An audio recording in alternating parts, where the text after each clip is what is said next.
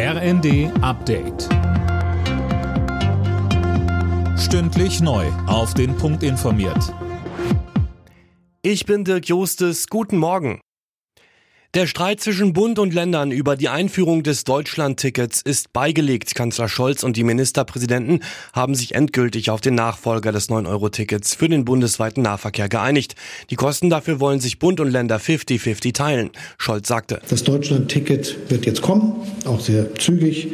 Und wir haben jetzt nun alle Hürden beseitigt, sodass die Verantwortlichen in den Ländern und den Verkehrsunternehmen jetzt alles daran setzen können, dass das auch schnell und zügig vorangeht. Bundesnetzagenturchef Müller hat den Bau von LNG-Terminals verteidigt. Kurzfristig gehe es in Deutschland nicht ohne Gas, sagte er im ersten. Umweltschützer hatten zuletzt kritisiert, dass zu viele Terminals in Deutschland geplant werden und sich der Fokus mehr auf die Erneuerbaren richten müsse. Nach der Reichsbürger-Razzia kommt die Sicherheit im Bundestag auf den Prüfstand. Bundestagsvizepräsidentin Göring-Eckardt sagte den Funke-Zeitungen, da es bei diesem Netzwerk eine Verbindung zur AfD-Fraktion gab, wird geprüft, welche Sicherheitsvorkehrungen angepasst werden müssen. Ungewöhnlich viele Menschen haben aktuell mit Atemwegserkrankungen zu kämpfen. Laut dem Wochenbericht des RKI sind vergangene Woche 9,5 Millionen Menschen betroffen gewesen. Das sind mehr als zum Höhepunkt vergangener Grippewellen. Der Beginn einer Corona-Winterwelle zeichnet sich demnach bislang noch nicht ab.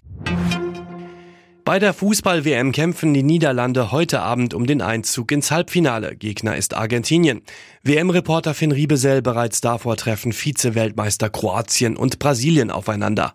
Ja, richtig. Dabei gehen die Brasilianer als klarer Favorit in die Partie. Kroatien kam im Achtelfinale gegen Japan ja erst im Elfmeterschießen weiter. Trotzdem sollte Brasilien gewarnt sein. Kroatien ist ein echter K.O.-Phasen-Experte. Sieben ihrer vergangenen neun K.O.-Partien bei Weltmeisterschaften haben die Kroaten gewonnen.